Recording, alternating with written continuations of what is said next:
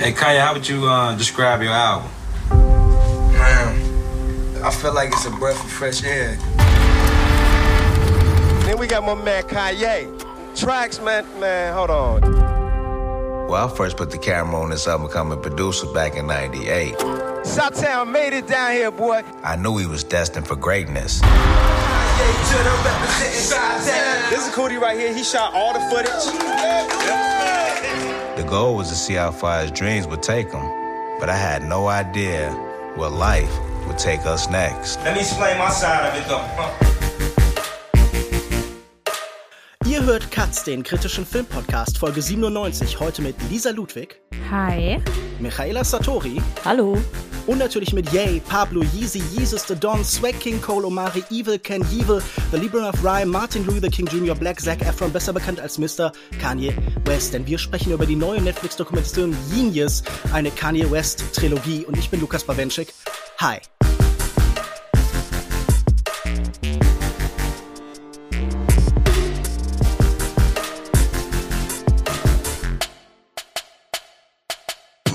Michaela, wenn morgen deine Rap-Karriere beginnt, wie nennst du dich? Äh, ganz klar Lil Micha. Also ich glaube, dass ähm, ich bin sehr großer Fan des, äh, des Präfixes Lil, auch in einem Wort, Mhm. äh, aber mit großem M. Lil Micha. Du warst schon einmal zu Gast und hast im Podcast über Cowboy Bebop gesprochen. Ansonsten machst du unter anderem einen Podcast für und über Bremen namens Um Pudding und bist einer von vier Köpfen des Feuilleton-Podcasts Kulturindustrie. Die anderen fallen mir gerade nicht ein, aber sind bestimmt ganz furchtbare Menschen. Lisa, du bist einerseits Chefredakteurin von Moviepilot, andererseits Teil des Internet-Influencer-Gossip-Podcasts Lester-Schwestern. Heute werden wahrscheinlich beide Aspekte ungefähr im selben Maße gefragt sein. Kanye ist ja definitiv auch eine Gossip-Figur, war gestern erst wieder in den Schlagzeilen, weil der in einem Musikvideo dem neuen Freund von Kim Kardashian den Kopf abgeschlagen hat. Du warst zuletzt zum Thema Sailor Moon zu Gast. Aber jetzt erstmal die wichtige Frage, was wäre denn dein Rap-Name? Hast du dir was überlegt? Ähm, ich finde es gut, dass du sagst, hast du dir was überlegt, weil das so impliziert, dass wir uns auf diese Frage vorbereiten konnten.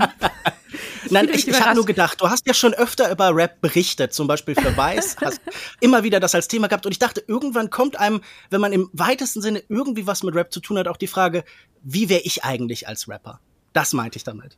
Äh, ich wollte tatsächlich nie rappen, weil, weil ich mir Ah. immer denke, ich hätte gar keinen Bock drauf, erst in etwas schlecht zu sein und mich dann so super langsam an irgendetwas annähern zu können, was meinem eigenen Anspruch an mir selbst genügt. Das klingt jetzt auch schon so ein bisschen nach Kanye.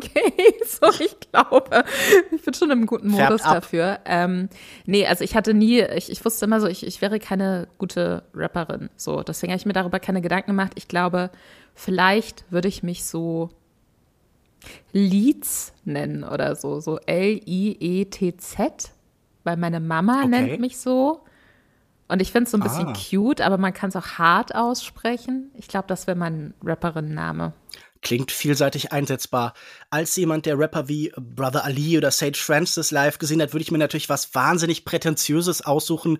Solipsist oder so, irgendwas, wo man das Roster von Rhyme Sayers oder Top Dog Entertainment reinpasst. Aber wir reden heute weder über Lil Miha noch über Leeds oder über Solipsist, sondern über Steve Jobs mixed with Steve Austin, The Day Ice Cube met Michael Jackson. Wir reden über Kanye West, denn die Musikvideo-Regisseure Kudi und GK begleiten Ye seit etwa 20 Jahren und beschlossen schon vor seinem Durchbruch als Rapper eine Langzeitdokumentation über ihn zu machen nach Art von Steve James Hoop Dreams. Das Ergebnis waren fast 270 Stunden Material, die jetzt für Genius auf drei Filme von je ungefähr anderthalb Stunden Laufzeit zusammengestaucht wurden.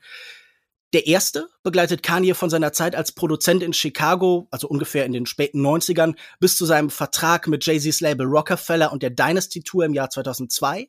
Die zweite setzt dann direkt da an, findet ihren Höhepunkt in der Veröffentlichung von äh, seinem Debüt College Dropout und seinem ersten Grammy-Erfolg im Jahr 2004. Und die dritte Folge schlägt dann den weiten Bogen bis zur Gegenwart, also bis hin zu seiner gescheiterten Präsidentschaftskandidatur und seinem zehnten Album Donda. Wir sehen den Rapper bei Aufnahmesessions und Fernsehauftritten, auf großen Bühnen und ganz privat, etwa in seinem Elternhaus. Und die Frage, die sich jetzt mir hier irgendwie gestellt hat, war, Lisa, Kanye West ist jetzt nicht unbedingt jemand, der zuletzt zu wenig in den Medien war.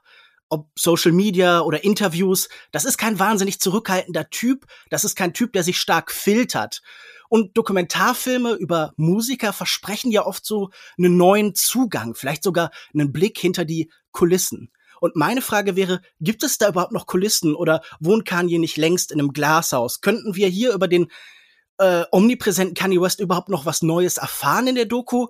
Und wenn ja, was denn? Ich glaube nicht, dass es bei der Doku wichtig ist zu denken, man kriegt da komplett neue Einblicke, weil das mhm. bietet die Doku für mich nicht. Für mich war die Doku so wichtig und auch tatsächlich überraschend emotional. Ich habe wirklich so, äh, Netflix hat diese drei Folgen nicht auf einmal veröffentlicht, da lag immer so eine Woche dazwischen und ich habe richtig gemerkt, wie ich dann so eine komplette Woche jeweils über die letzte Folge nachgedacht habe, bevor die nächste kam. Für mich war die Doku gerade zu Beginn eine Erinnerung daran, wer Kanye eigentlich mal war oder als, als Musiker für viele auch sehr, sehr lange war, bevor er dann eben, keine Ahnung, durch, durch seine Ehe gerade auch zu Kim Kardashian in den Klatschspalten angekommen ist oder dann der komische Typ war, der äh, alberne Interviewaussagen trifft, die zu Meme werden. Ähm, im, mich, mich hat die Doku daran erinnert, was Kanye einfach für ein besonderer Musiker ist und, und wie unfassbar verehrt ich den habe, lange Zeit auch und ähm, wie wichtig mir seine Musik auch im Kern einfach so lange war. Das heißt, es ist, glaube ich, für mich nichts, wo irgendjemand, der sich jemals wirklich ernsthaft mit seiner Musik und mit ihm als Musiker auseinandergesetzt hat, da sitzt und ich denke, das wusste ich ja alles gar nicht. Ich glaube, das ist eher so ein, oh shit, mhm. stimmt. Das war er ja also mal und ich habe es vergessen, Moment irgendwie, den die Doku auslöst. Zumindest für mich. Also du hast gedacht, I missed the old Kanye, straight from the go Kanye, chop up the soul Kanye und so weiter. Michaela, wie ging's dir denn damit? Hast du das Gefühl, was Neues erfahren zu haben und ist das überhaupt der richtige Ansatz, die richtige Frage in dem Fall? Mir geht's tatsächlich äh, ziemlich ähnlich wie Lisa.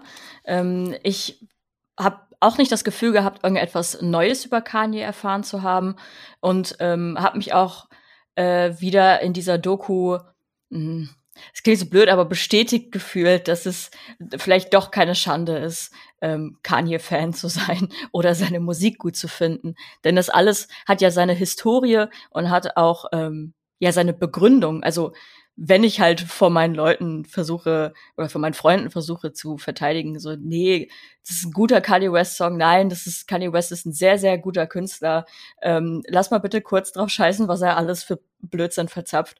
Ähm, und die mir dann sagen so, hä, nee, Alter, mag ich überhaupt nicht. Und versuche dann irgendwie immer verzweifelt zu erklären, so nein, das ist, der ist, der ist ein guter Produzent, der ist ein guter Rapper, alles, alles super, bla bla bla. Und ähm, jetzt in Zukunft äh, denke ich mir einfach so, weil du Zeit hast, schau dir die drei Stunden Doku an und äh, mit, mindestens die ersten beiden Folgen und äh, dann wirst du verstehen, warum ich Kanye West Musik höre. Ja, im Endeffekt sind es ja fast viereinhalb Stunden, eigentlich sogar mehr. Einmal im Film selbst wird von siebeneinhalb Stunden gesprochen. Und ich fände es ganz interessant, jetzt abgesehen von der Frage, wie steht man zu Kanye, wie findet man Kanye, jetzt vielleicht erstmal auch sich zu überlegen, wie fand ich denn die Doku und ihre Machart? Weil ich hätte eine Frage an euch. Bei mir ist es so bei Dokumentation, ich suche da immer eine These, einen roten Faden, etwas, das das Ganze so ein bisschen ordnet. Und was mir sofort aufgefallen ist, auch wieder, wenn wir anfangen in Chicago bei ihm im Jahr 98, dass man mit Kanye überhaupt sich nicht so das klassische Rapper-Narrativ erzählen kann. Das ist nicht wie Eight Mile oder so, das ist nicht jemand, der von ganz unten aufsteigt, sondern er kommt ja eigentlich aus einem halbwegs soliden bürgerlichen Haushalt mit einer liebenden Mutter, wird immer von ihr unterstützt und die Dokumentation versucht dann, Fallhöhe zu generieren, indem man einmal sagt, in der ersten Folge, Kanye muss sich als äh, Produzent seinen ersten Vertrag als Rapper sichern und in der zweiten ähm, sein Label nimmt ihn nicht so richtig ernst, da sind Gegner wie PD Crack oder sowas und er möchte von seinem Label respektiert werden. War das für euch spannend genug oder ging es euch gar nicht um diese Strukturierung? Wie war das denn für dich, Lisa? Hast du das Gefühl, der hat da die richtigen äh, Fragen, das richtige Drama rausgefunden, um das so ein bisschen zu strukturieren? Also no front, aber ich, äh, ich glaube nicht, dass es im Rap nur eine Erzählung gibt.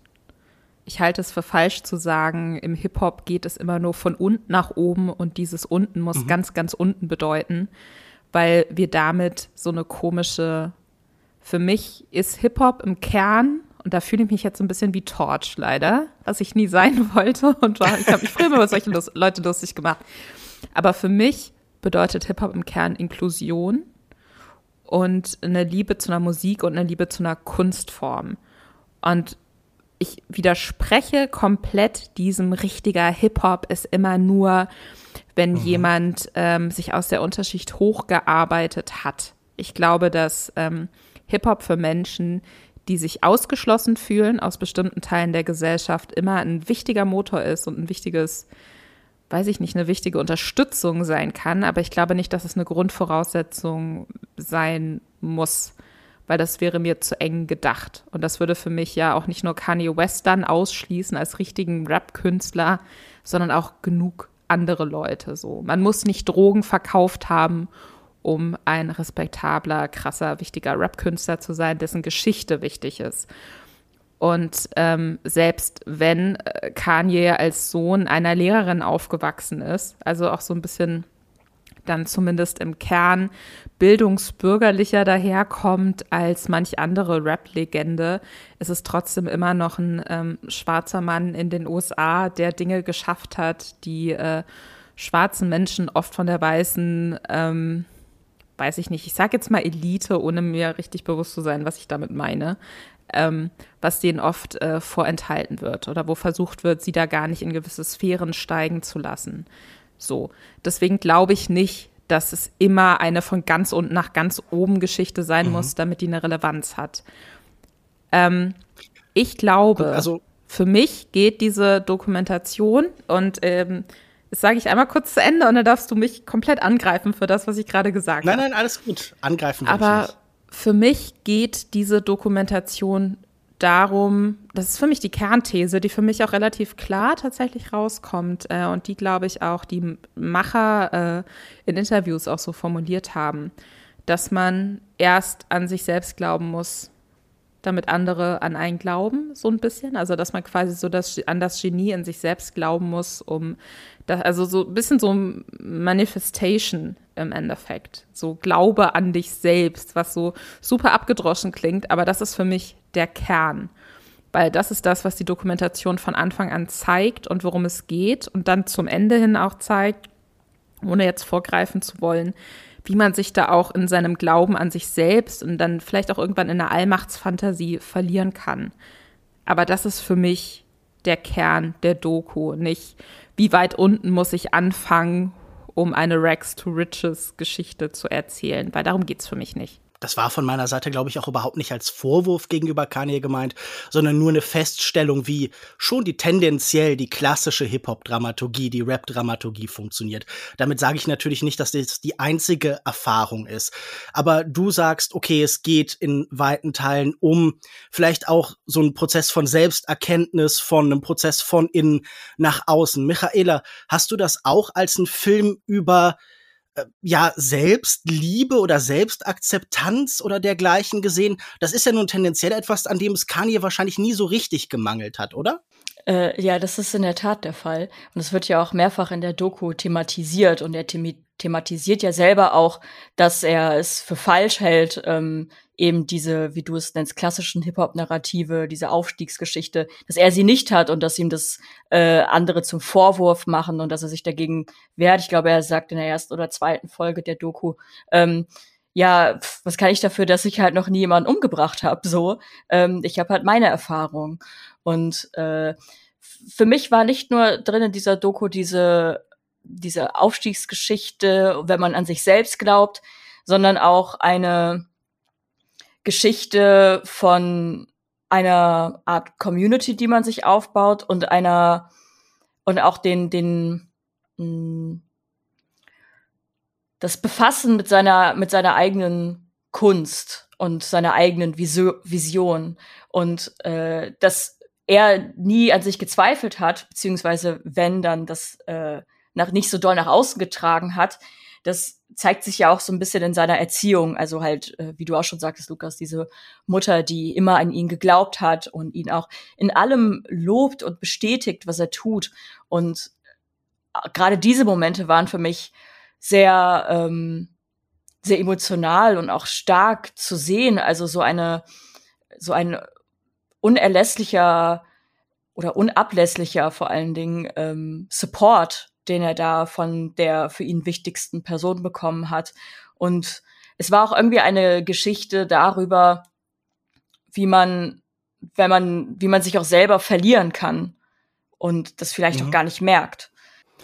Na, was mir auf jeden Fall aufgefallen ist, man verbringt hier ja eine ganze Menge Zeit mit Kanye West. Viereinhalb Stunden aus einer noch viel längeren Zeit. Und ich merkte dann doch relativ schnell, ich verbringe schon lieber Zeit mit seiner Musik als mit ihm. Und als Lisa gerade sagte, okay, das klingt jetzt vielleicht so ein bisschen so wie, was weiß ich, sie hat es nicht so formuliert, aber ein Allgemeinplatz oder ein Kalenderspruch oder so, wenn es sagt, ja, es geht darum, an sich selbst zu glauben. Aber das war schon auch Eindruck, ein Eindruck, den ich hier wieder sehr stark mitgenommen habe, dass Kanye als Interviewpartner, als jemand, der in der Öffentlichkeit redet, sehr zum Zuspitzen auf Slogans irgendwie neigt. Also, dass jemand, der irgendwie natürlich im, im Rap auch irgendwie auf eine Form lyrisch verdichtet, ganz oft jemand ist, wo man das Gefühl hat, da ist jetzt nicht eine wahnsinnige Tiefe, sondern vor allem eine Breite also ein Auffächern der eigenen Persönlichkeit. Und das meiste, was er sagt, kam mir sehr sloganhaft vor. Fandet ihr es denn interessant, ihn bei den meisten Sachen zu sehen? Weil da sind ja jetzt nun Sachen von unterschiedlicher Dringlichkeit, von irgendwie ähm, spektakuläreren Sachen wie die ganzen Ereignisse nach seinem großen Unfall oder wenn er mit seinen Leuten zusammen in äh, das ähm, in das Studio in das Label Gebäude reingeht und da irgendwie allen was vorrappt und fast so ein bisschen Aktionskunst für sich selbst betreibt, aber auch viele Situationen, wo er einfach mit Leuten redet. Wie habt ihr denn Kanye so als Person im naja, Alltag ist vielleicht der falsche Begriff, aber im Musiker, im Künstleralltag erlebt? Habt ihr gern Zeit mit ihm verbracht? Wie ging's dir denn mit ihm, Lisa? Ich glaube, man, man darf nicht den Fehler machen zu denken, dass man Kanye sympathisch finden wird nach dieser Doku. Mhm. Ich glaube, er will auch gar nicht sympathisch sein, ist auch in Ordnung. Er ist kein Sympathieträger, auch wenn ich sagen muss, ne, auch wenn ich von Anfang an gesagt habe, so diese Doku hat mich berührt. Ähm, ich muss sagen, dass wenn ich jetzt nicht überrascht gewesen wäre, welche Gefühle auch gerade wegen der Musik und gerade wegen dem Fokus auf seine Musik, gerade auch in der ersten Folge, die sich so sehr zieht, wo man ihm auch so sehr lange irgendwie in, in seinen Mund guckt, wenn er beim Zahnarzt ist nach seinem schlimmen Unfall äh, und ihm da so Drähte und so weiter rausgenommen werden, dann denke ich mir natürlich, klar, das hätte man knackiger machen können. Vielleicht wäre es spannender oder hätte sich auch erzählerisch zeitgemäßer angefühlt, wenn man dann einfach manche Dinge erklärt bekommen hätte. Oder dann setzt man Mos Def eben vor die Kamera und, und der erzählt interviewmäßig jetzt, was er gerade empfindet, um das deutlicher zu machen. Aber mich hat das gerade in der ersten Folge, die ich am stärksten finde, obwohl sie so langsam ist und obwohl sehr lange eigentlich nicht so richtig viel passiert, mich hat es unfassbar berührt, nochmal in so eine Zeit zurückgeworfen zu werden, auch wo, ähm, wo man dann sieht, so, okay, da äh, so ein Jay-Z nimmt gerade äh, The Blueprint irgendwie mhm. auf, so. Und ähm, man äh, sieht da Leute wie Mos Def, die wahrscheinlich viele jüngere Hip-Hop-Fans gar nicht mehr unbedingt so kennen und die da gemeinsam in einem Studio hängen und einfach nur sich denken so, okay, krass, du hast hier gerade was gefreestylt oder du trägst mir hier gerade so aus dem Nichts was vor und ich finde das total geil und ich feiere dich dafür und das ist irgendwie ein privater Moment, weil der eben nicht live gestreamt wird. Äh, gerade oder weil das eben nicht gerade jemand als Insta-Story noch parallel mitfilmt, um das dann zu vermarkten. Also diese, diese Belanglosigkeit und diese Langsamkeit in vielen Momenten, ähm, die, die, hat, die hat mich tatsächlich total abgeholt. Weil ich mir dachte, das ist ja. das Gegenteil von dem, was man zum Beispiel, ich weiß nicht, ob ihr diese Kid Cudi-Doku bei Amazon gesehen habt. Ähm, A Man Named Scott heißt mm -mm. sie, glaube ich. Ähm, Nein, die kam nicht. Ende letzten Jahres und die ist super durchproduziert. Und da geht's auch so, Kid Cudi, der auch in der Kanye West Doku auftaucht, weil äh, Kanye ihn mit groß gemacht hat, die lange zusammengearbeitet haben, kürzlich dann Beef hatten, andere Geschichte. Ja.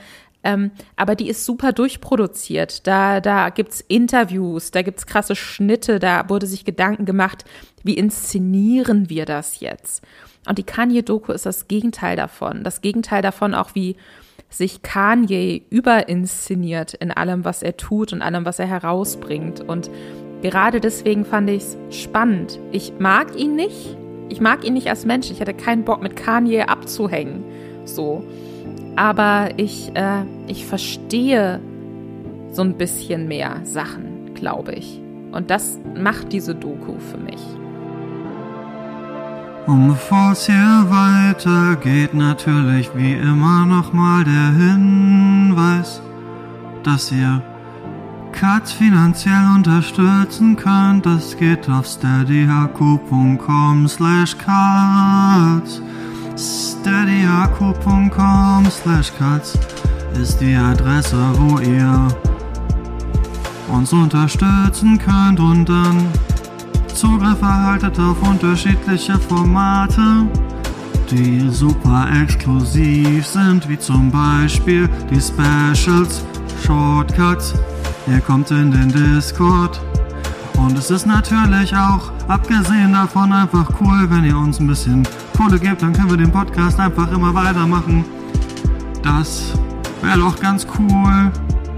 Genauso wie wenn ich diese Werbung jetzt langsam mal aufhören würde. Vielleicht ist es ein bisschen cringe. Aber was soll's? Ich sag nochmal die Seite steadyhq.com slash cards. Und jetzt geht's weiter hier im Text mit Lukas, Lisa und Michaela und Kanye.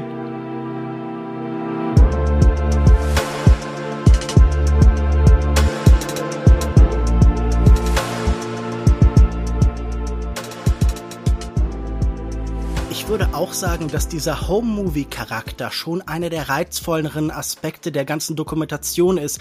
So klassisch, wie von dir schon beschrieben, durchgetaktete Talking Heads-Dokumentation, wo dann alle nochmal vor irgendeiner Videowand sitzen oder so, gibt es ja eigentlich genug. Das ist schon interessant, das so zu machen. Und äh, auch diese Ruhe oder was auch immer du beschrieben hast, diese vergleichsweise Langsamkeit, die ist sicher sehr reizvoll, weil sie natürlich auch einen Effekt hat, weil sie ja später in eine stärkere Taktung umschlägt, weil man merkt, wie später mehr Zeit in kürzerer Dokumentationszeit vergeht, wie also die Zeit da viel mehr zusammengestaucht wird und wie auch so eine allgemeine Beschleunigung des Lebens stattfindet. Man merkt auch, dass diese Einzelkamera von diesem äh, Comedian ursprünglich, der vom Public Television, also vom öffentlichen Fernsehen irgendwie kommt, dass der bald viele andere Kameras entgegengestellt werden und dass das so stark collagenhaft wird. Also wir sehen auch so ein bisschen, verfolgen wir die Medienveränderung, die veränderte Medienlandschaft der letzten 20 Jahre nach. Also später kommen dann auch YouTube-Videos und dergleichen im Großen dazu, während am Anfang tatsächlich noch äh, Cudys Kamera die einzige ist, die wirklich viel mit begleitet. Natürlich sehen wir dadurch auch die größere Aufmerksamkeit und die größere Last. Michaela, wie ging's denn dir damit? Hast du dir manchmal gewünscht, hier würde jemand stärker formen, stärker ordnen? Natürlich wurde hier geformt, man hat aus 270 Stunden 4,5 gemacht, aber trotzdem scheint mir da, wo Geschichte reinkommt, wo man das Drehbuch der Dokumentation merkt, da ist es vor allen Dingen, wenn der Regisseur Kudi auch Voice-Overs einspricht, wenn er zu Sachen zuspitzt, wenn er Sachen Dramaturgie gibt. Wie hast du dich damit gefühlt, mit dieser Mischung aus einer grundsätzlichen Ruhe, aber auch diesen vereinzelten Momenten, wo man das Gefühl hat, der Regisseur will doch irgendwie einen klaren emotionalen Punkt setzen oder irgendwas besonders betonen? Ich meine, der Regisseur sagt ja auch selber von sich, dass ähm, seine Karriere oder sein Schaffen davon inspiriert ist von den ähm, ja, Home-Movies, von den äh, Familienvideos, die seine Familie aufgenommen hat. Und so fühlte es sich auch an. Äh, und wenn man sich mal so ein Video angeschaut hat aus seiner Kindheit, was dann irgendwie äh, ein stolzes Familienmitglied von einem gemacht hat oder ähm, das, wo man irgendwie im Hintergrund mit auftaucht, dann merkt man, das ist alles überhaupt nicht spannend und hat ja auch kein Ziel. Es ist ja einfach nur äh, buchstäblich eine Dokumentation des Moments, wo irgendwer sich an irgendeinem Punkt gedacht hat, hier sollte ich jetzt mal die Aufnahme starten. Und genau das hat mir auch an den, also gerade an den ersten beiden Folgen sehr, sehr gut gefallen, dass wir eben, auch wenn es sehr, sehr langsam ist, eine gefühlt sehr authentische Art und Weise dargeboten bekommen, ein, ein Leben zu zeigen oder eine, eine Geschichte zu erzählen. Und ich fand auch die, diese Einordnung des Regisseurs auch immer ganz nett, so. Also, bis, bis es irgendwann so ein bisschen gekippt wo, ist und mm. es ein bisschen mhm. sehr pathetisch wurde oder es auch ein bisschen weird wurde, würde ich sagen. Aber da können wir vielleicht später noch mal drüber reden. Ähm, muss aber sagen, dass ich das gerade sehr erfrischend fand, auch wenn ich natürlich am Anfang von, von restlichen Netflix-Dokus natürlich was anderes erwartet hätte, nämlich eben diese Talking Heads, diese krassen Produktionen, wenn ich an die Schumacher-Doku denke, wenn ich an sämtliche True Crime-Dokus denke mit Talking Heads und betroffenen Interviews. Das ist, man sieht dann ja, okay, das ist halt ein Netflix-Doku. Und ich fand es sehr irritierend, aber dann extrem erfrischend, eben das nicht zu haben. Also, dass man eben nicht wieder diesen Einheitsbrei an äh, zu Ende produzierter Dokumentation hat, sondern wirklich Momentaufnahmen sieht und Leute sieht, die noch gar nicht so geübt sind, vor Kameras zu sprechen. Weil heutzutage, wenn du auf irgendwie mhm. eine Kamera äh, ähm, richtest, dann sind die sofort so im Entertainer-Modus oder die wissen, was sie tun sollen, sie wissen, wie sie sprechen sollen was ja generell oft so bei Amerikanern gefühlt so ist. Jetzt, wenn die das in der Schule lernen, wenn eine Kamera auf dich gerichtet ist, dann kannst du plötzlich sprechen. Ähm, und das hatte man hier halt nicht. Also die Leute waren trotzdem irgendwie aussagefähig und bestimmt wurde auch viel geschnitten, dass es natürlich ein bisschen besser wirkt. Aber man hat dann auch Momente, wo es halt eben nicht inszeniert ist, wo Pharrell Pharrell da steht und einfach dreimal hintereinander den gleichen Satz sagt und den Raum verlässt und weggeht und dann so eine Shaking Cam ihm folgt und man sieht da, da hat halt jemand gerade eine eine echte Emotion, die nicht irgendwie geskriptet ist und wo sich nicht drüber wo nicht drüber nachgedacht wird, wie das denn auf die potenziellen ZuschauerInnen wirken könnte in naher Zukunft. Und genau das fand ich sehr stark an dieser Dokumentation. Das finde ich ja spannend, diese Frage nach Authentizität, weil du sagtest jetzt dieses bezeichnende Wort authentisch. Andererseits sagt aber Kanye West auch an einer Stelle, hey, ich bin Schauspieler. Das, was ich hier mache, spiele ich. Er hat sich auch lange dagegen gesträubt, die Doku zu veröffentlichen, weil er irgendwie gesagt hat, er braucht eine gewisse Distanz zu. Habt ihr das Gefühl, die Medienfigur Kanye kann selbst in solchen Momenten, die vielleicht etwas privatere Natur sind, authentisch sein? Und ist das für euch interessant, diese Frage, ob man da den echten Kanye oder was auch immer die unsere Vorstellung davon ist, zu sehen bekommt?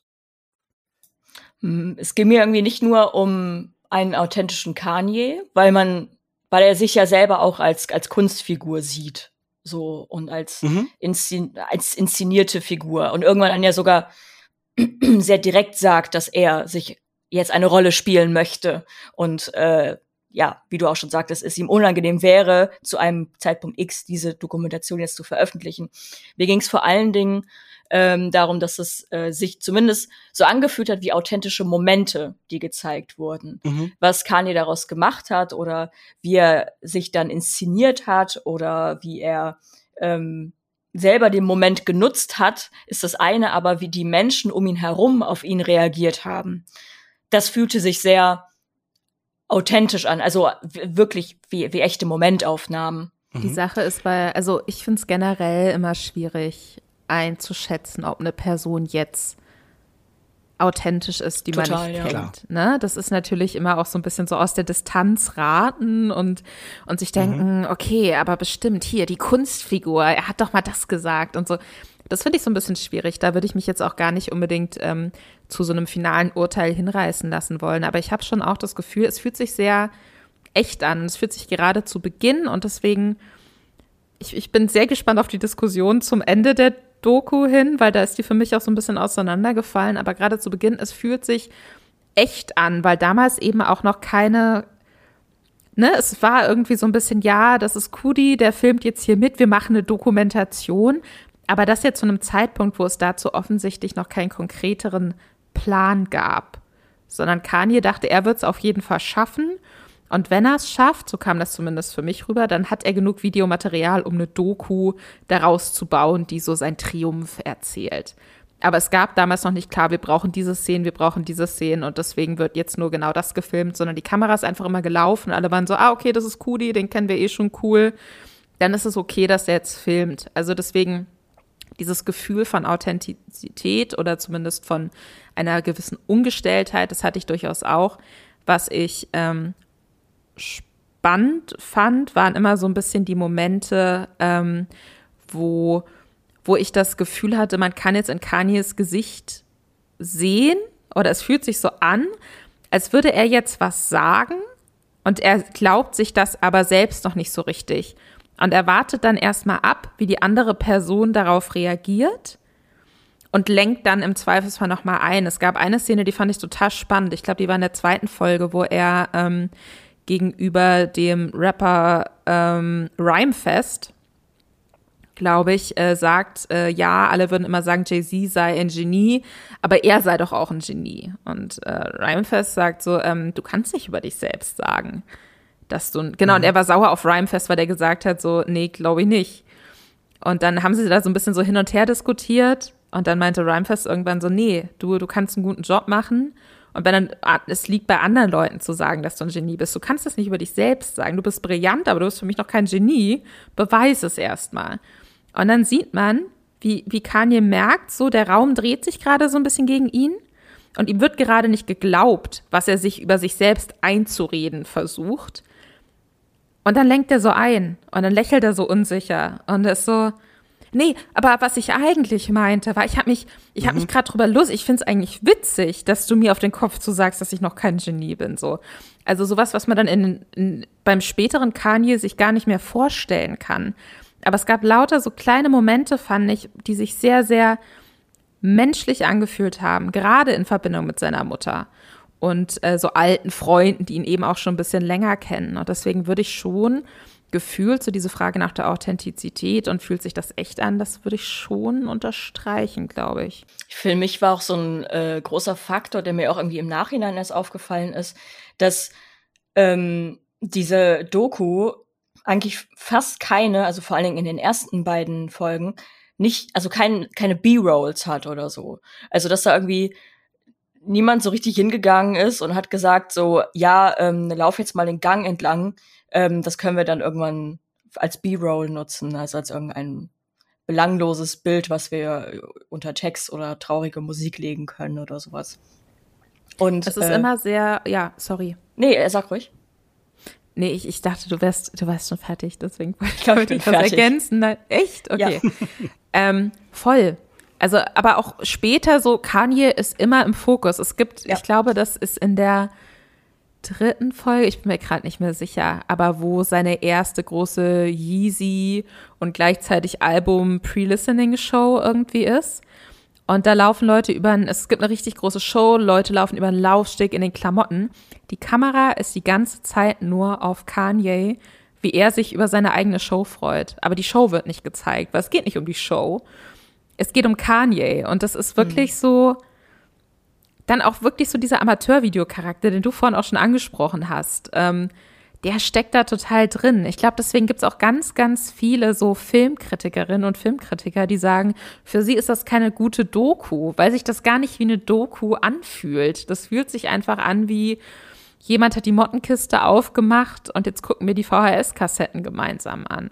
Gab es denn noch mehr Momente, wo ihr das Gefühl habt, dass diese Lebendigkeit besonders zum Tragen kommt? Also einer für mich wurde schon erwähnt, dieser Moment, in dem Pharrell wirklich irgendwie von, ich glaube, Through the Wire so völlig fasziniert ist und so eine Laufbewegung macht und die Kamera dann auch diese Bewegung nachvollziehen muss und so.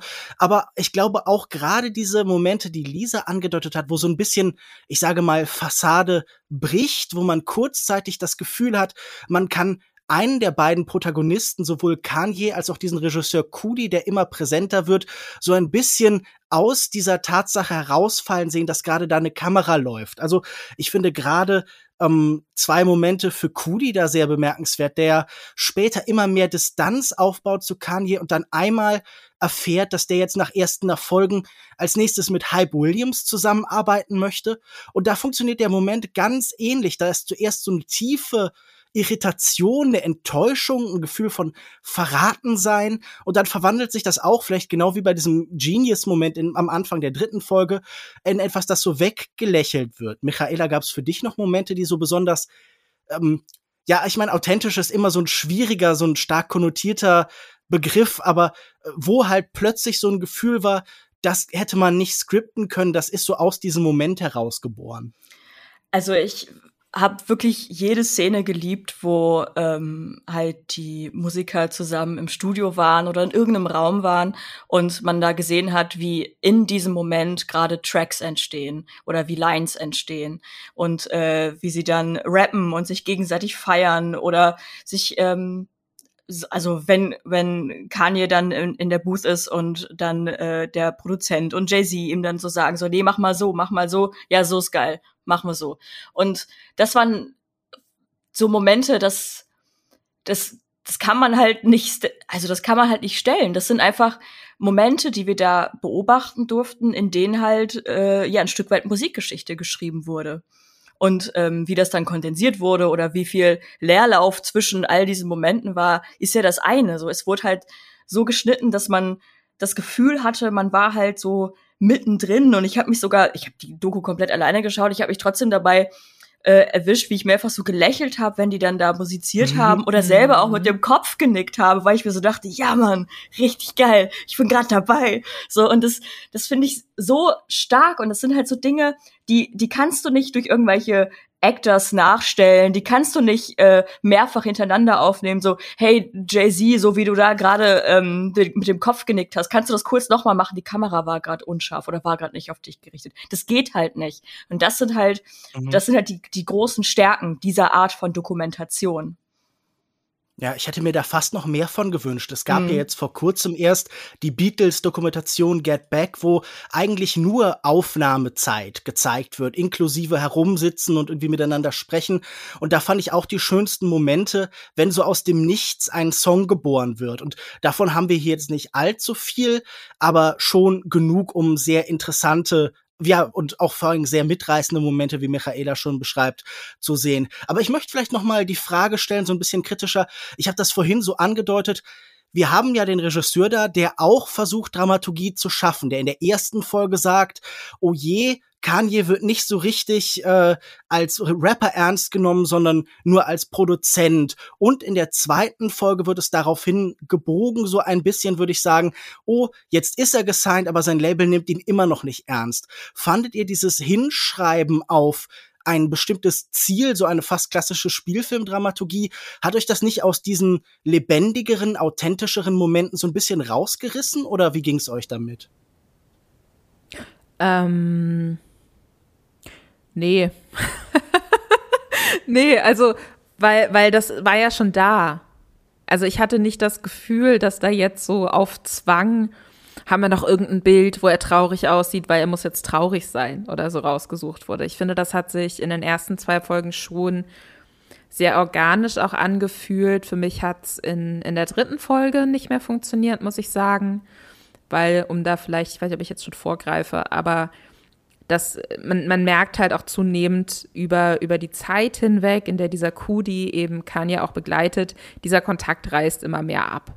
So, weil Kanye mhm. in ganz anderen Sphären unterwegs ist, dann äh, in LA auch lebt, ähm, kaum noch irgendwie so mit, mit alten Bekannten auch abhängt und dann ähm, haben wir auch immer mehr Ausschnitte aus so News-Sendungen oder dieses oder so ganz klassische ikonische Kanye-Momente wie dieses George Bush doesn't care about black people und so, ähm, was dann reingeschnitten wird. Und da habe ich dann irgendwann, da hat mir dann diese, diese Off-Stimme, die einen da so ein bisschen durchleitet, da dachte ich mir dann irgendwann so, okay, hm, für mich bin ich mir gerade nicht sicher, ob ich jetzt jemandem dabei zuhöre, der mir nur noch aus der Distanz erzählt, dass sein bester Freund von früher nicht mehr ans Telefon geht.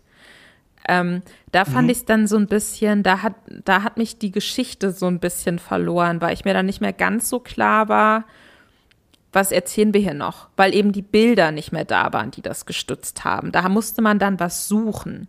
Da musste man dann was zusammensuchen. Aber so zu Beginn, für mich war das schon, ich fand das schön, ich fand es ungewöhnlich, ich fand es sehr nah. Für mich war das sehr, das klingt jetzt richtig dämlich, aber für mich war das sehr Hip-Hop irgendwie mhm. auch. Sehr unprätentiös. Ja, ja, wir hängen jetzt hier ab und keine Ahnung, mal gucken. Und okay, jetzt kommt Jay-Z noch vorbei und jetzt entsteht ein krasser Song. Oder okay, jetzt sind wir nachts bei MTV, weil wir kennen da jemanden und äh, mit dem machen wir jetzt äh, ein Musikvideo, weil das Label das nicht bezahlt. Also das war alles so sehr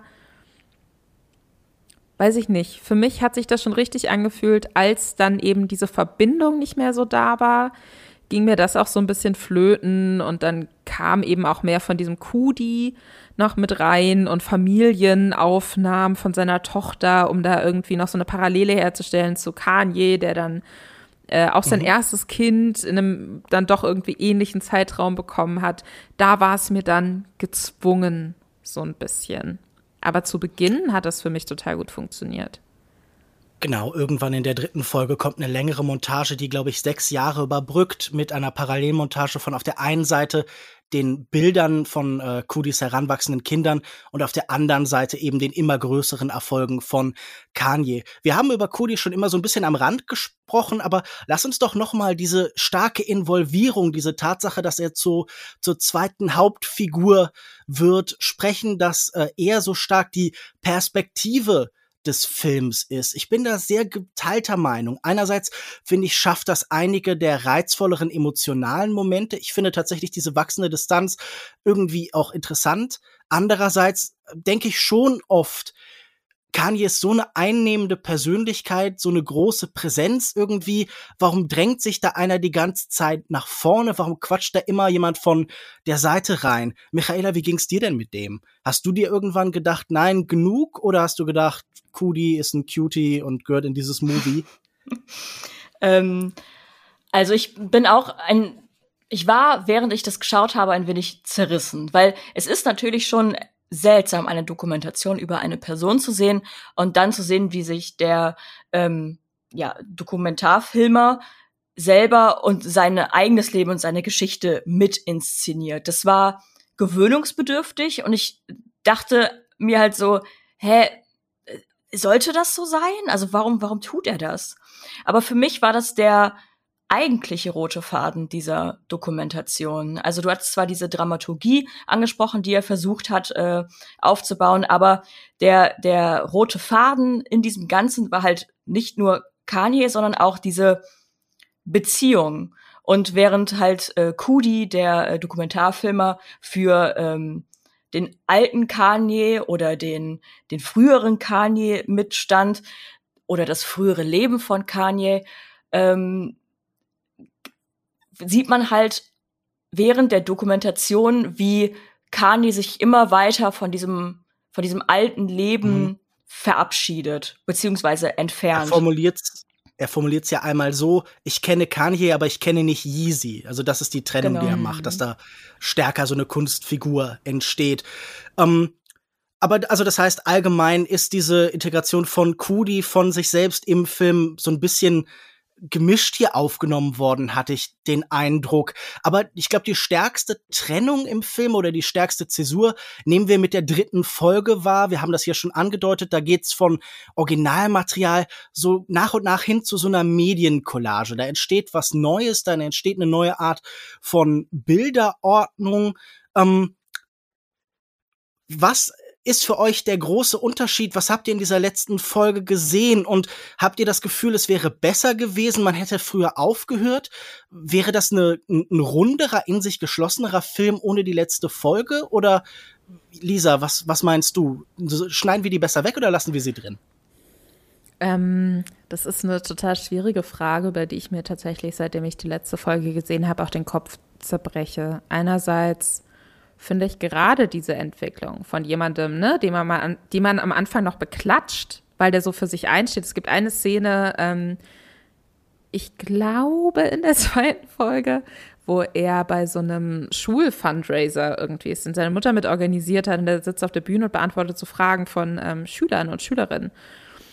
Und, und er sagt im Endeffekt, und, und das ist dann wieder so dieses in sich selbst glauben Ding, so man lernt, dass man immer, wenn jemand sagt, oh, das ist ein gutes Album, dann soll man so sagen, oh, meinst du wirklich, oh, danke schön.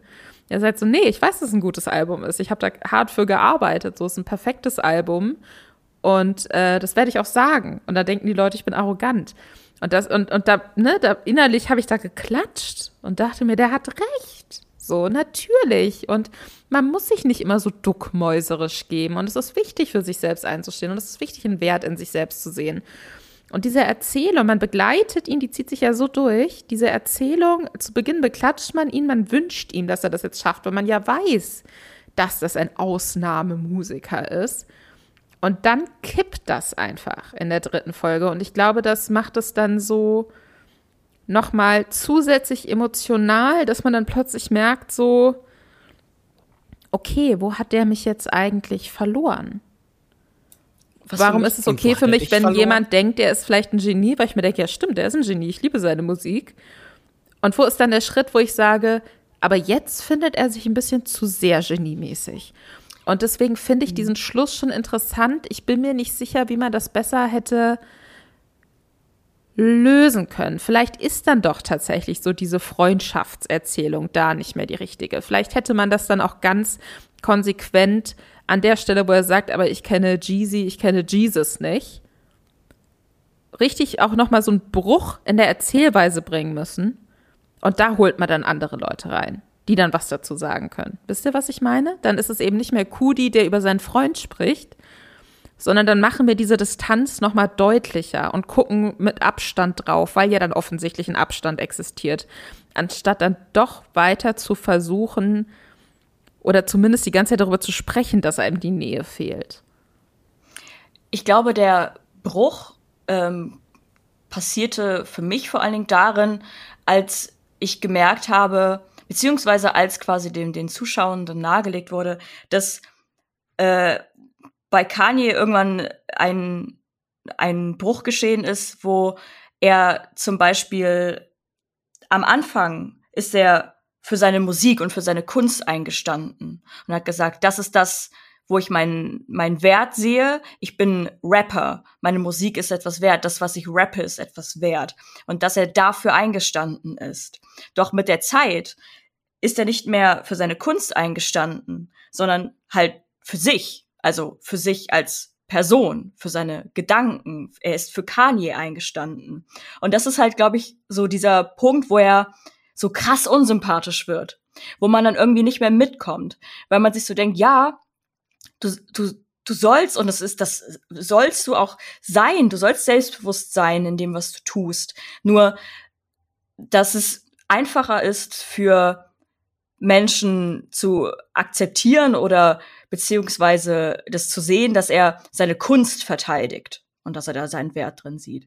Aber dann irgendwann sein, ja, viele nennen es dann halt Größenwahn als in seiner Person dazu, also zu akzeptieren und irgendwie zu verstehen und zu sagen so, okay, er, er sagt jetzt, wir sollen ihn und seine Meinung akzeptieren, Punkt. Dann ist so die Frage, aber wieso? Also was macht dich dann besser?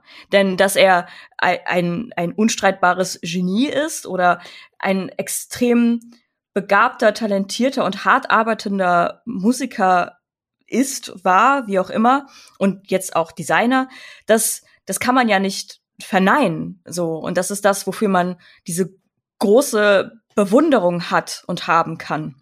Nur dieses blinde Einstehen für die eigene Person, das ist ja das, was Menschen dann Größenwahn nennen, wo sie sich denken, okay, es ist befremdlich, wenn sich jemand ein Gott nennt.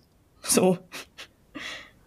Habt ihr was das Gefühl, da die Doku ist Habt ihr das Gefühl, die Doku ist da kritisch genug? Ich habe in verschiedenen Kritiken gelesen, Leute haben gesagt, da ist ein Freund, der einen anderen inszeniert und der stellt sich auch ein bisschen vor den, der geht nicht auf jeden Skandal ein, der redet nicht da groß drum, dass der Sklaverei als freigewillte Entscheidung bezeichnet hat oder Harriet Tubman kritisiert hat, dass Donald Trump seinen Bruder genannt hat, dass er R. Kelly und Bill Cosby verteidigt hat. Das kommt vor, das wird vielleicht angesprochen, aber es hieß an vielen Stellen und ich weiß auch nicht, ich glaube, das ging mir manchmal auch so, die Tragweite von vielen dieser Aussagen, auch wenn er in Tracks zum Beispiel die Erfahrung von Afroamerikanern mit dem Holocaust vergleicht oder sowas, das wird sehr wenig angesprochen. Ist das ein vielleicht als Gesamtwerk zu hagiografisch? Habt ihr euch manchmal mehr Kritik an diesem riesigen Narzissten gewünscht, die irgendwie in die Inszenierung oder in die Dokumentation so hineinspielt?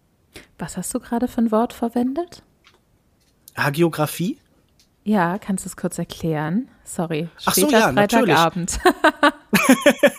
Nein, klar. Äh, das ist ein ursprünglich aus dem christlichen Wortschatz stammender Begriff, der im Endeffekt so eine Art Heiligsprechung in Form von zum Beispiel einem Text oder einer Dokumentation, also ein rein unkritisches Werk, das nur positive Seiten von jemandem beleuchtet, das ist eine Hagiografie. Okay, hervorragend. Vielen Dank. Jetzt bin ich klüger. Verzeihung. Ähm, das, alles, alles, alles gut, alles gut.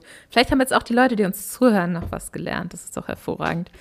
Ähm, also ich glaube, man kann, was die Dokumentation ja von Beginn an nicht macht, ist, Kanye als Teil von dem größeren Ganzen zu sehen. Die Umwelt spielt ja nur eine Rolle in dieser Dokumentation, wenn sie sich, wenn sie mit Kanye im Bild ist. Es gibt keine größere Erzählung drumrum. Außer wenn die Distanz zu groß wird, Kanye nicht mehr im Bild sein kann, weil sich Kudi nicht mehr im selben Raum wie Kanye befinden kann, dann geht es darum, oh, was sagen denn die anderen? Was passiert denn um ihn herum?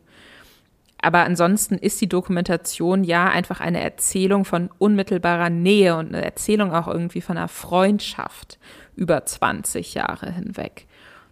Und ähm, mhm. die Sache ist, ich habe ein riesengroßes Problem damit, was äh, Kanye sagt und tut. Sei das jetzt äh, die Tatsache, dass er irgendwie seiner, seiner Frau keine Scheidung zuwilligen will und deren neuen Freund bedroht und seine Fans auf den hetzt oder dass er bei einer Donda Listening Party sich jemanden wie Marilyn Manson auf die Bühne holt, äh, um zu provozieren, dem von mehreren Frauen vorgeworfen wird, dass er sie vergewaltigt hat, was er zum Teil in Interviews vor Jahrzehnten mehr oder minder schon zugegeben hat. Also das ist so, ich finde, ich habe jetzt fünf Milliarden Mal gesagt, wie sehr ich Kanye's Musik liebe, aber ich, ich finde nicht, dass man ihn nicht kritisieren darf.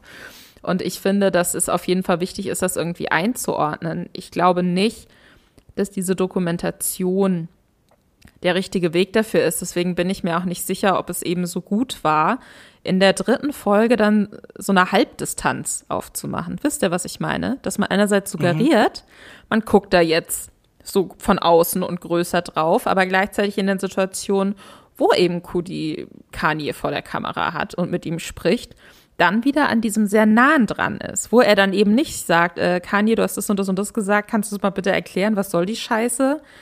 Sondern eben spricht, wie man mit einem jahrelangen Freund spricht, aus einer Besorgnis heraus, wenn man sieht, dem geht es offensichtlich nicht gut. Und ähm, ich, ich weiß nicht, also wenn, wenn ich jetzt zum Beispiel, habe ich glücklicherweise nicht, aber wenn ich mir jetzt vorstelle, ich hätte so Verschwörungstheoretiker im engeren Freundeskreis und ich setze mich mit denen hin und ich will rausfinden, was zur Hölle da los ist, dann ähm, hole ich nicht meinen Rechercheblock raus und sage, okay, folgendes, bitte verhalte dich dazu, was hast du damit gemeint, das ist eine Falschaussage, sondern setze ich mich hin und packe meine Hand auf deren Schulter und sage so, was, was machst du denn? Mhm.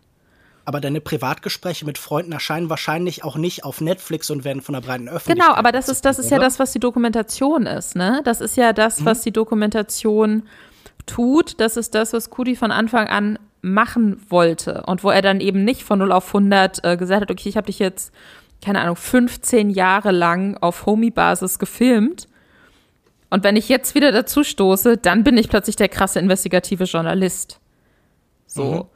Und ähm, deswegen glaube ich, diese letzte Folge, da, da stimmt sehr viel tonal für mich auch nicht. Die fühlt sich nicht, die fühlt sich komisch an, die fühlt sich unausgegoren an. Ich finde, da hätte man sich für eine Sache entscheiden müssen. Michaela, wir haben gerade schon gesagt, der Film ist super nah an ihm dran. Eigentlich gibt es in dieser Doku nicht viel mehr als Kanye. Reproduziert man damit mit nicht zu sehr seine eigene Perspektive? Ist das nicht die Art von Film, die einen Narzissten irgendwie in seinem Weltbild bestätigt? Wäre da mehr Kritik notwendig gewesen? Ähm, ich weiß nicht, ob ich direkt darauf antworten kann, aber ich hätte noch irgendwie einen, einen Zusatz dazu, wie warum für mich diese dritte Folge so ein bisschen gebrochen ist und warum die Tonalität mhm. irgendwann nicht mehr gestimmt hat.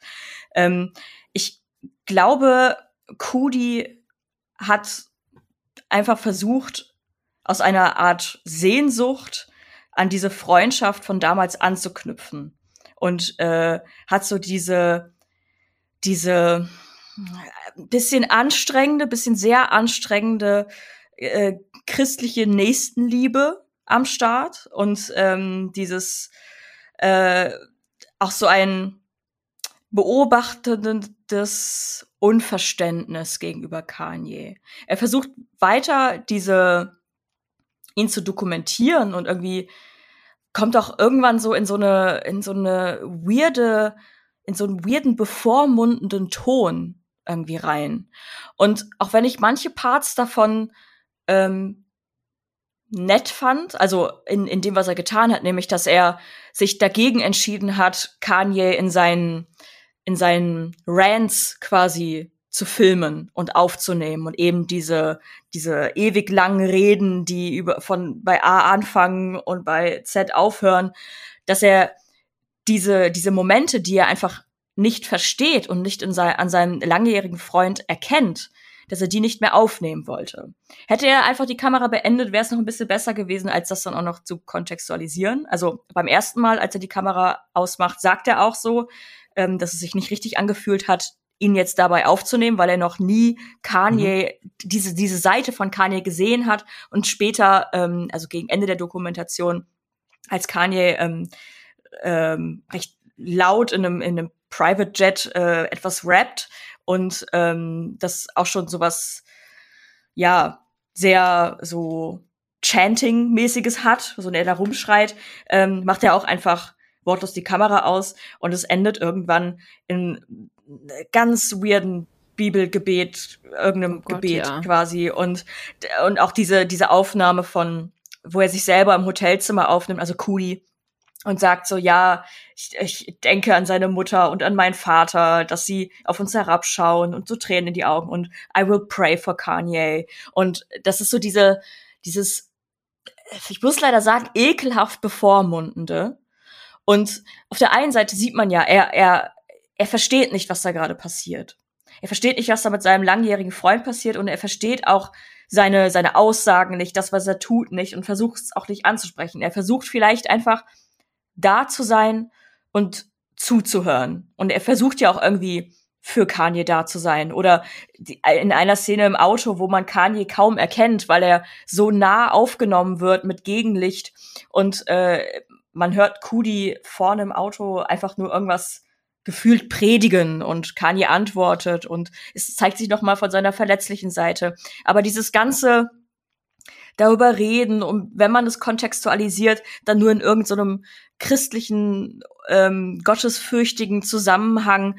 Und das ist so ein, so etwas, wo das irgendwann für mich, wo es mich verloren hat. So, weil das dann auch bei mir irgendwann so, ist das jetzt eure Lösung? Ist das die, die Lösung, wie ihr mit eurer Freundschaft und eurer Beziehung und mit diesen Aufnahmen und dieser Historie umgehen wollt? Also, das hinzunehmen und diese, diese ganzen Schnipsel aus Kanyes Leben einfach zusammenzuschneiden und dann am Ende da, keine Ahnung, das beste Zitat von bibelzitate.de drüber zu legen?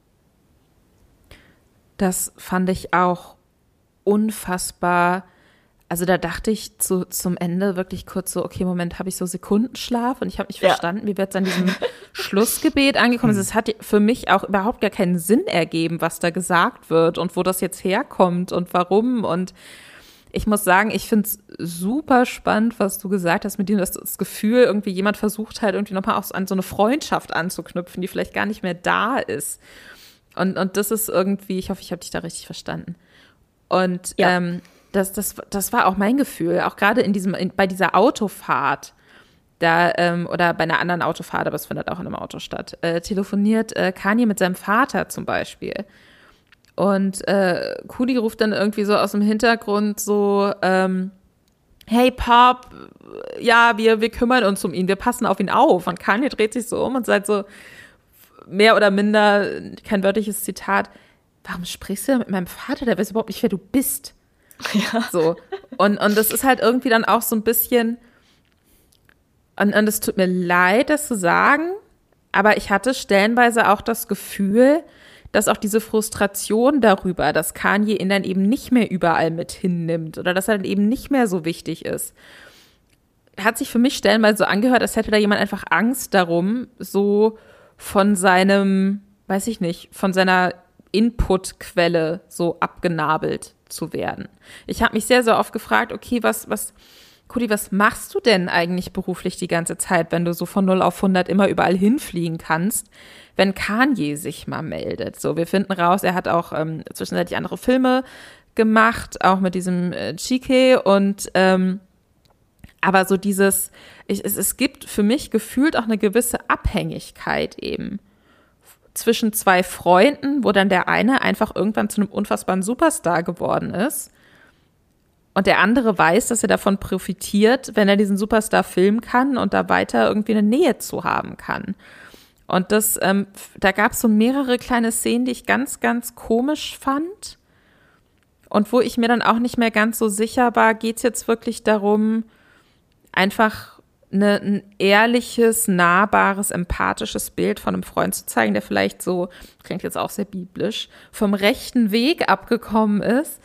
Oder geht es irgendwie darum, sich selbst da auch so ein bisschen darzustellen, weil man eben schon so viel Zeit investiert hat, dass man möchte, dass man da am Schluss auch mit was rauskommt, was man dann an Netflix verkaufen kann. Was ein komischer Vorwurf ist, weil im Endeffekt jede Dokumentation, ne? Also niemand macht das irgendwie umsonst. So, deswegen alles cool. Aber ich finde, es gab so ein paar mhm. Stellen, die haben sich für mich komisch angefühlt. Ich finde das überhaupt keine komische Frage oder keinen komischen Vorwurf, weil das natürlich eine der zentralen Fragen von jeder Form von dokumentarischer Ethik ist. Wie weit wird der Autor, der Regisseur des ganzen Teil der Situation, wie weit greift er ein, wie weit drängt er sich in den Vordergrund und verdeckt dadurch vielleicht sogar seinen Gegenstand. Und das sehe ich hier an manchen Stellen durchaus gegeben. Ich finde tatsächlich ganz interessant, was hier in der letzten Folge am Ende so passiert. Wir erleben Kanye ja eigentlich gar nicht mehr so richtig als Musiker, sondern eben primär als sowohl religiöse, christliche, als auch eben als politische Figur. Also ganz lange Passagen sehen wir, wie er irgendwie im Radio oder auf äh, YouTube danach dann Tucker Carlson hört und ihm bei allem zustimmt und so. Und es läuft ja auch eine der letzten wichtigen Höhepunkte, ist ja auch diese versuchte Präsidentschaftskandidatur. Und ich fände das spannend, hier jetzt noch von zwei Fans auch zu hören, wie nehmt ihr Kanye denn als politische Figur wahr? Also nicht im Sinn von, was glaubt ihr, was sind seine Überzeugungen und was nicht oder so, aber habt ihr das Gefühl, dass er als Künstler auch für irgendeine Form von politischer Position steht? die ihr greifen könnt? Oder habt ihr das Gefühl, das ist vielleicht wirklich alles nur Slogan, alles nur Schock, alles nur Teil von einer großen Inszenierung? Also, wie habt ihr das hier am Ende erlebt, als er dann auch in den Präsidentschaftswahlkampf ging und so? Ich, ähm, ich glaube gar nicht mal, dass das kalkulierter Schock ist. Mhm. Das glaube ich nicht. Ich glaube Kanye, wenn er in Tränen ausbricht und plötzlich der Meinung ist, dass Abtreibungen Mord sind. Ich glaube, dass er das in dem Moment wirklich glaubt. Stimme ich ihm zu? Zu 1000 Prozent nicht. Finde ich, dass er, ähm, dass er sich politisch engagieren sollte, wenn er diese Art von Meinung vertritt. Auf gar keinen Fall. Aber ich glaube nicht, dass das so eine Meme-Kampagne war von ihm. Ich glaube, er dachte wirklich, Vielleicht, weil ihm das, weil ihm da Leute zugestimmt haben. Gibt's ja auch genug, wenn Leute sehr erfolgreich werden, dass es dann einfach sehr viele Menschen im Umfeld gibt, die alle immer klatschen und sagen, super Idee, mach das auf jeden Fall. Oder halt einfach zumindest nicht widersprechen.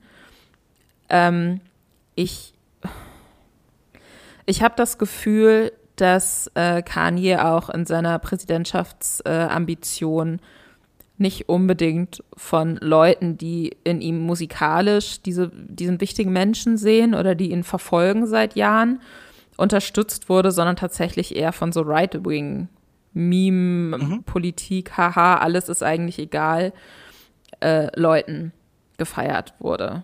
Deswegen, ich, ich finde das ganz, es ist mir auch unangenehm, tatsächlich darüber zu sprechen, weil mich das ganz, ganz betroffen gemacht hat irgendwie und weil mir, mir in das mir, weil das in mir natürlich auch die Frage so aufwirft, okay, ist es dann will ich die Musik dann noch hören, wenn ich das Gefühl habe, die Person, die hinter dieser Musik steht und ich liebe diese Musik, wenn diese Person zu einem Menschen wird, den ich nicht vertreten kann, überhaupt nicht.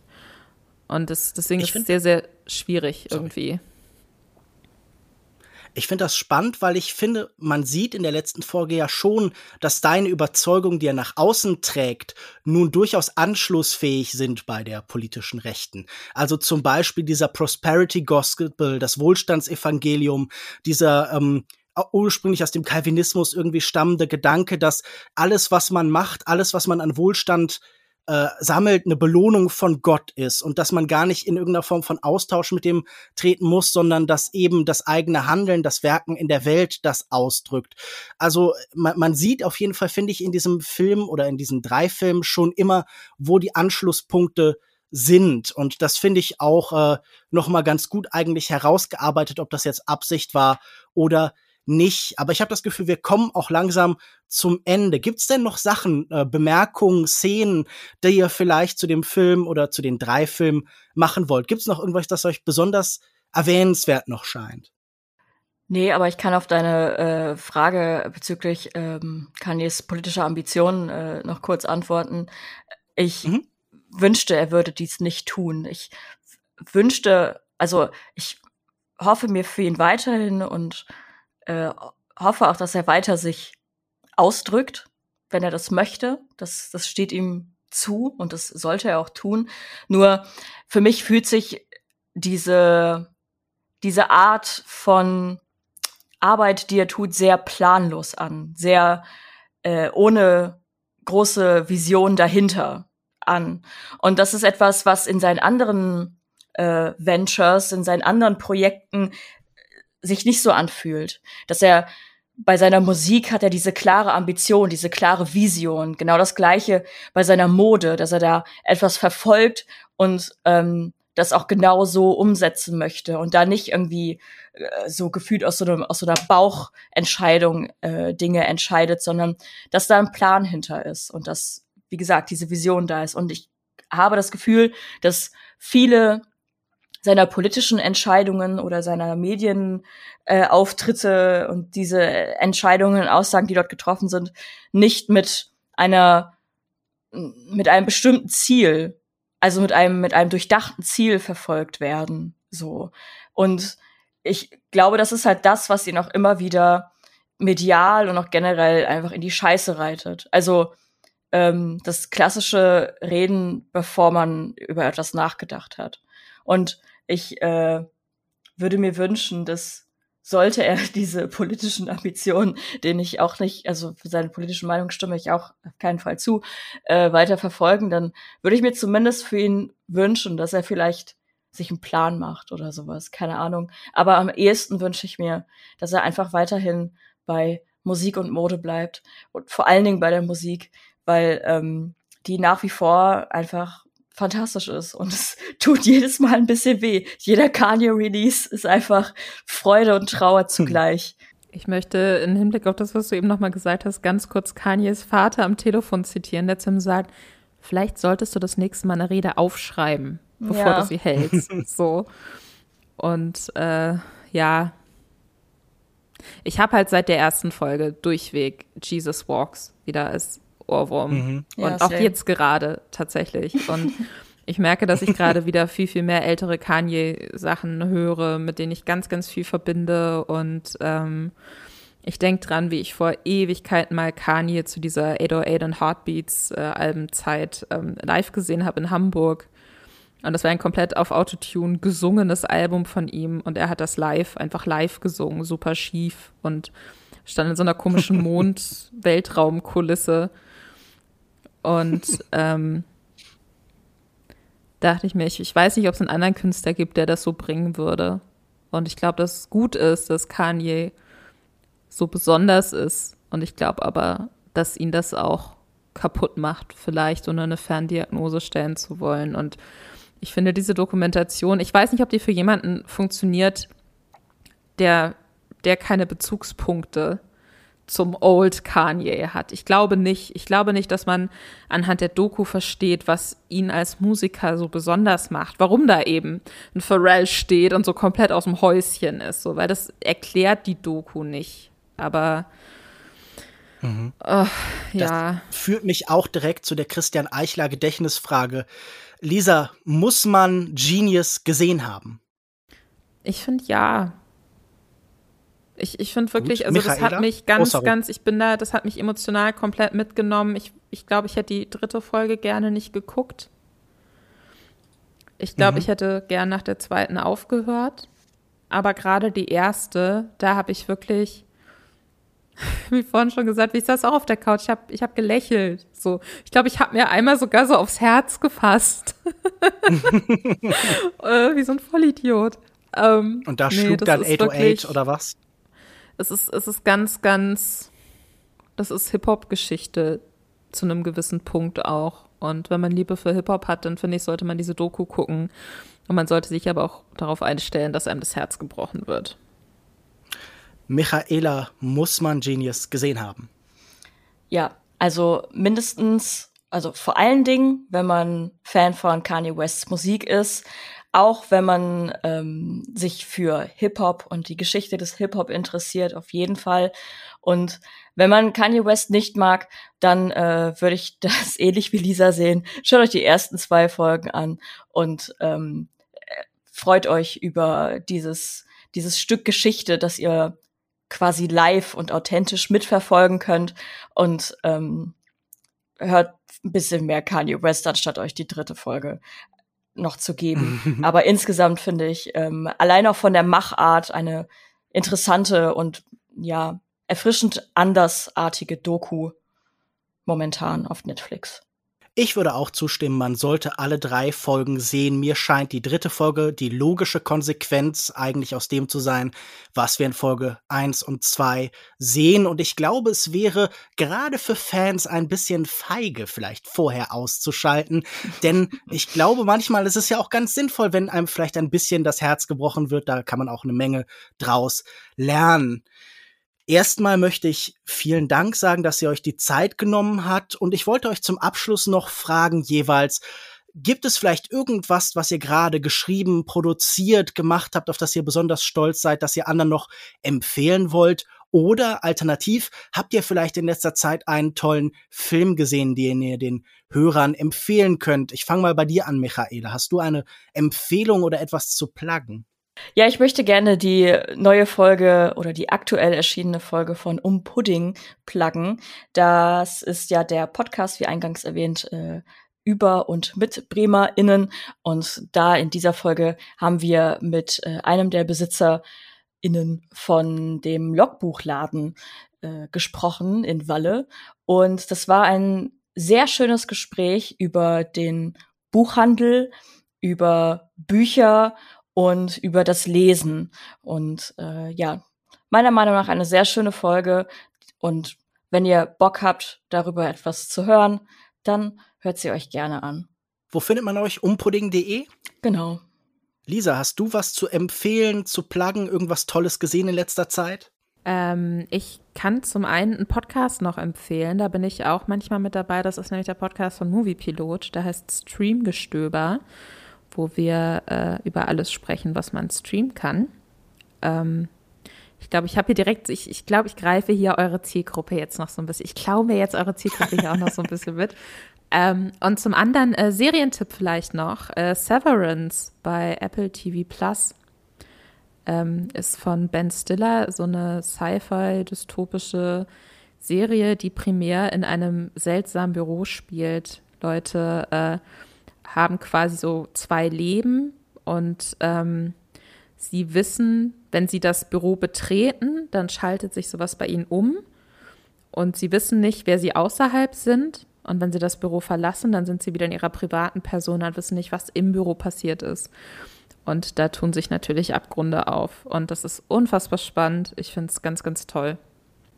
Da gab's viel Positives überall zu hören. Ich schaue bestimmt in nächster Zeit auch mal rein. In der nächsten Episode von Cuts Nummer 98 geht es natürlich um The Batman, dann mit Christian Eichler wieder als Moderator. Und bis dahin, und das ist ja eigentlich nicht so lang, denn die Folge erscheint schon Anfang nächster Woche, bleibt mir nur noch zu sagen, vielen Dank fürs Hören und tschüss. Tschüss. Ciao.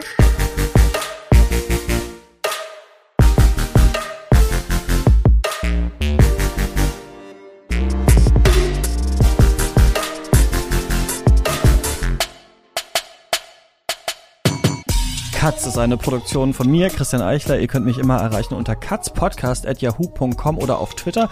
Äh, folgt auch gerne unseren GästInnen rein und checkt deren Projekte aus. Die Links gibt's in den Show Notes. Wir sind auch auf Instagram.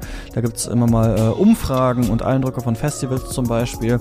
Und Bewertungen in der Podcast-App eurer Wahl helfen uns sehr, aber am aller, allermeisten hilft uns, wenn ihr Katz finanziell unterstützt. Nur so können wir diesen Podcast machen und die Infos dazu gibt's auf steadyhq.com slash cuts. Wenn ihr uns unterstützt, dann bekommt ihr jeden Monat exklusive Folgen und auch Zugang zum Cuts Discord, wo wir zusammen diskutieren, Bücher lesen, Filme schauen, Spiele spielen und so weiter. Und an dieser Stelle danke ich den Menschen, die uns mit 10 Euro im Monat unterstützen. Das sind Jan Ehlers, David Bockhorn, Stefan Kiske, Georg Kraus, Christian Wefers, Florian Zeppenfeld, Joshua Franz und Tom Simmert. Unsere weiteren ProduzentInnen findet ihr in den Shownotes. Macht's gut, bis nächste Woche oder vorher im Discord.